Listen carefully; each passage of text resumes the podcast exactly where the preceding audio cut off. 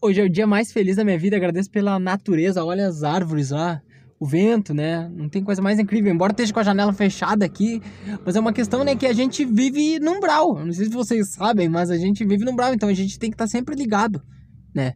Porque um dos problemas também de, de alguns espiritualistas, né, e espíritas, poderia dizer, cristãos, etc., é muitas vezes atribuir coisas cotidianas, né, que acontecem com todo mundo, às vezes o próprio descuido à espiritualidade. Então poderia dar um exemplo. A pessoa, ela, digamos, ela sai de, eu tô aqui com os vidros abertos e tal, dando mole, né? Fatalmente pode passar um bandido e ele pode assaltar você, né? Mas as pessoas tendem a, a tirar sua responsabilidade. Não, mas a gente tem que se cuidar mesmo, né? Você acredita em Deus, mas quando você atravessa a rua, você olha para os dois lados, né? Porque a gente tem a nossa responsabilidade, né? De se cuidar etc. É que nem a pessoa, digamos, ah, agora a questão do Covid, a pessoa sai sem máscara, aí ela anda um monte de gente tal, vai, digamos, essas, essas festas de adolescente, vai lá, beija na boca todo mundo, um monte de gente, aí ela vai pegar Covid e, digamos, depois ela vai falar, ah, né, isso, a espiritualidade tinha alguma razão, porque na verdade muitas vezes não. Né? A gente estudou no livro dos Espíritos que muitas causas de sofrimento que a gente tem foi nós mesmos que criamos. E não tem a ver com espiritualidade muitas vezes. Então a gente tem que se cuidar, ficar com os vidros fechados, né? Não vacilar porque os bandidos estão aí, né? Ser é, espiritualista é saber isso. Saber que as pessoas estão em diferentes níveis evolutivos e não levar tudo, porque muita gente, às vezes, acredita em tudo, né? Muitas pessoas são caridosas, mas elas são passadas para trás por outras pessoas. Agora a gente tem visto muito estelionato, muita coisa.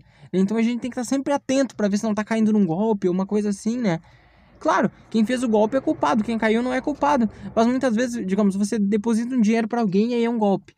E aí daqui a pouco uma outra pessoa que precisa, você já não tem mais aquele dinheiro porque você já deu para uma outra pessoa, né? Então a gente tem que estar tá sempre atento, né? Em que realmente fazer, né? De a gente tá num brau, né? E num brau é isso. A gente tem que estar tá sempre se cuidando. Há coisas boas, há pessoas incríveis e há pessoas também que estão só para arrancar o seu dinheiro, fazer estelionato, etc. Então vamos falar sobre justamente isso, sobre as penas, né? Penas e maravilhas da vida futura. O Allan Kardec pergunta: de onde vem a crença que se encontra, né, em que todos os povos que haverá penas ou recompensas no futuro, né? A resposta é que é sempre a mesma coisa em todos os povos. Pressentimento da realidade trazida ao homem pelo espírito que está reencarnado, né? O espírito encarnado. Porque ele sabe que não é em vão que ele tem uma voz interior que fala que ele vai ser recompensado pelas coisas boas ou punido, né? Nossa própria consciência que nos diz: no momento da morte, qual é o sentimento que domina a maior parte dos homens? A dúvida, o medo ou a esperança? A resposta é que a dúvida para aqueles que são céticos endurecidos.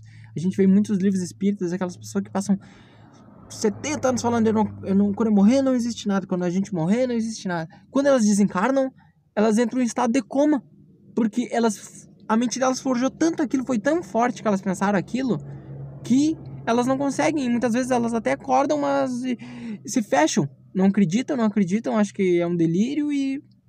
né?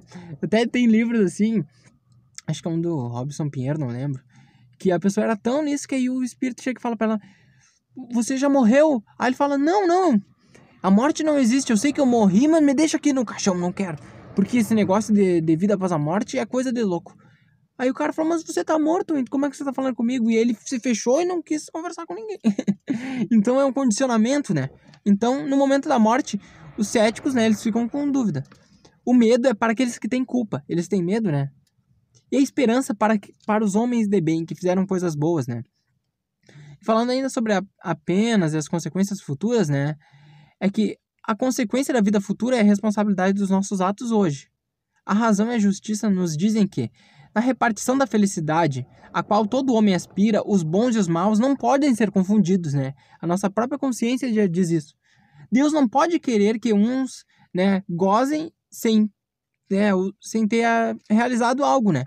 A ideia que Deus nos dá da sua justiça e da sua bondade pela sabedoria de suas leis não permite crer que o justo e o mal estejam no mesmo plano aos seus olhos nem de duvidar que eles um dia receberão uma recompensa ou um castigo, do bem ou do mal que tenha feito. É por isso que os sentimentos inatos que temos de justiça nos dá intuição, né, sobre, sobre as penas e as coisas boas no futuro.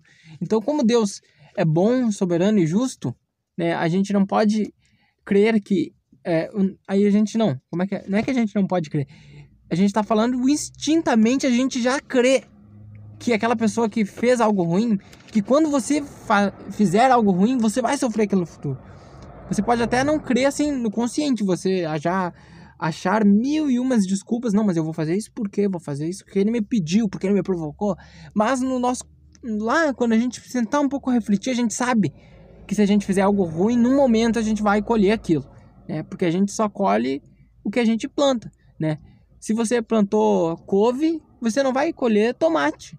Você vai colher couve, né? Então a gente tem isso instintivamente dentro de nós.